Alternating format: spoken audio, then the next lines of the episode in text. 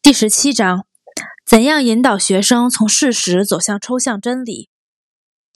你肯定碰到过这种现象：学生已经背会、熟记了规则、定理、公式和结论，但却不会运用自己的知识，甚至完全不明白背下来的东西实质何在。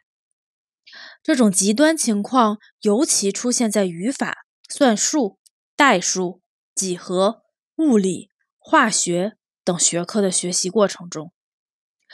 这些学科的内容。都是系统的归纳总结，其知识主要表现为在实践工作中运用这些归纳总结的能力。在这种情况下，人们通常会说，学生没有理解就是死记硬背的。但是为什么他会死记硬背呢？要防止死记硬背这个坏现象，需要做些什么呢？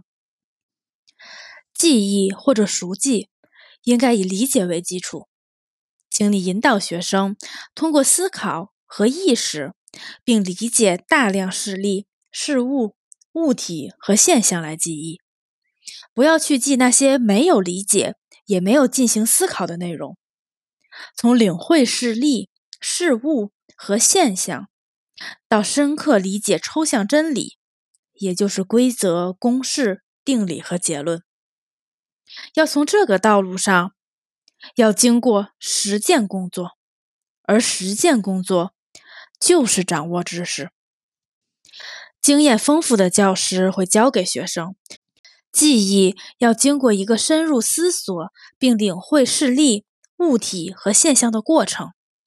比如，学生现在学的是俄语中硬音音符的书写规则。教师通过分析大量事例，分解含有硬音符号的单词，解释这些词的写法，来引导学生记忆规则，并有意识的运用。实际上，就是用更多的新事例来让学生理解这一规则。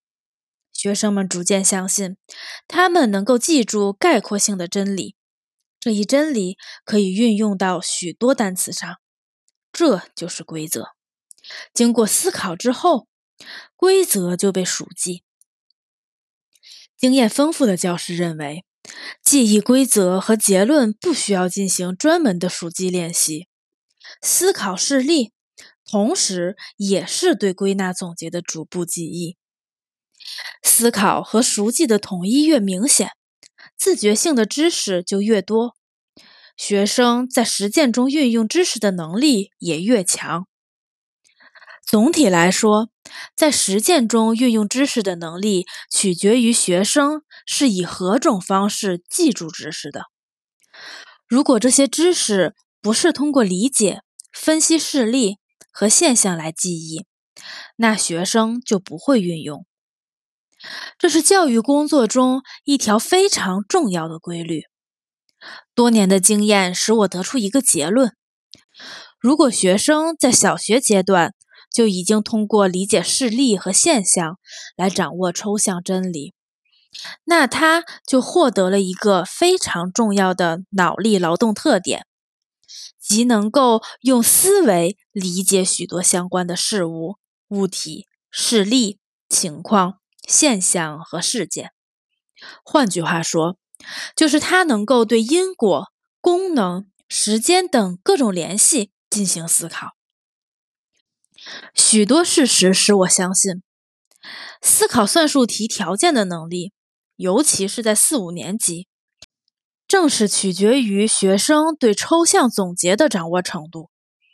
不通过足够的事例理解，只是死记硬背抽象总结的那些学生，不会思考习题，不会用思维理解各个数量之间的关系。相反，如果学生在脑力劳动中，通过对事例的深入思考来记住抽象真理。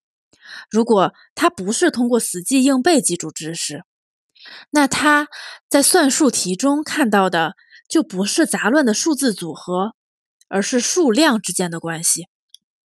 他在读题目条件进行思考的时候，先不管数字，不进行具体的算术运算，而是先思考一个整体的解题步骤。通过对许多事例和孩子经历的了解，我相信学生在算术题上落后之后，可能是代数，是脑力劳动中难以理解的缺点引起的后果。人们经常谈到学科之间的联系，每个教师都明白应该找到自己所教学科与其他学科之间的共同点，但跨学科联系。并不止于此。与其说最深刻的联系是实际教材内容上的联系，不如说是脑力劳动实质上的联系。我对此深信不疑。如果学生脑力劳动建立在科学的基础上，那数学会帮助学生掌握历史，而历史则会促进学生数学能力的发展。众所周知。许多小学教师，尤其是语言文学教师的一大障碍，就是要为学生有意识地掌握语法规则而斗争。大部分学生读写能力差，是学校的一大苦恼。我知道有这样一个事实：学生在刚开始学习俄语时，不能牢牢掌握这些前置词的书写。学生在这一书写规则上犯了很多错误。教师想要纠正这些错误，会经常的给学生布置一些运用这类规则的练习。他是这么教的：先好好复习规则，然后做练习。这项工作似乎应该产生积极效果，但实际上却没有。学生到了十年级还写不对。作文考试中写的还是错误的，这是怎么回事儿？这种奇怪现象的原因是什么？多年的经验使我得出的结论：会不会运用知识与在掌握知识的过程中没有思考事例的关系，在学习语法时体现的最为明显。第一次学习抽象真理、归纳总结或者语法规则。在这里具有决定性意义。不要让孩子在刚开始学习时就犯很多错，要让他记住规则并准确表达出来。但这个任务并不像看上去那么简单，所以这里应该专门谈一谈关于知识点的第一次学习的问题。请听下集。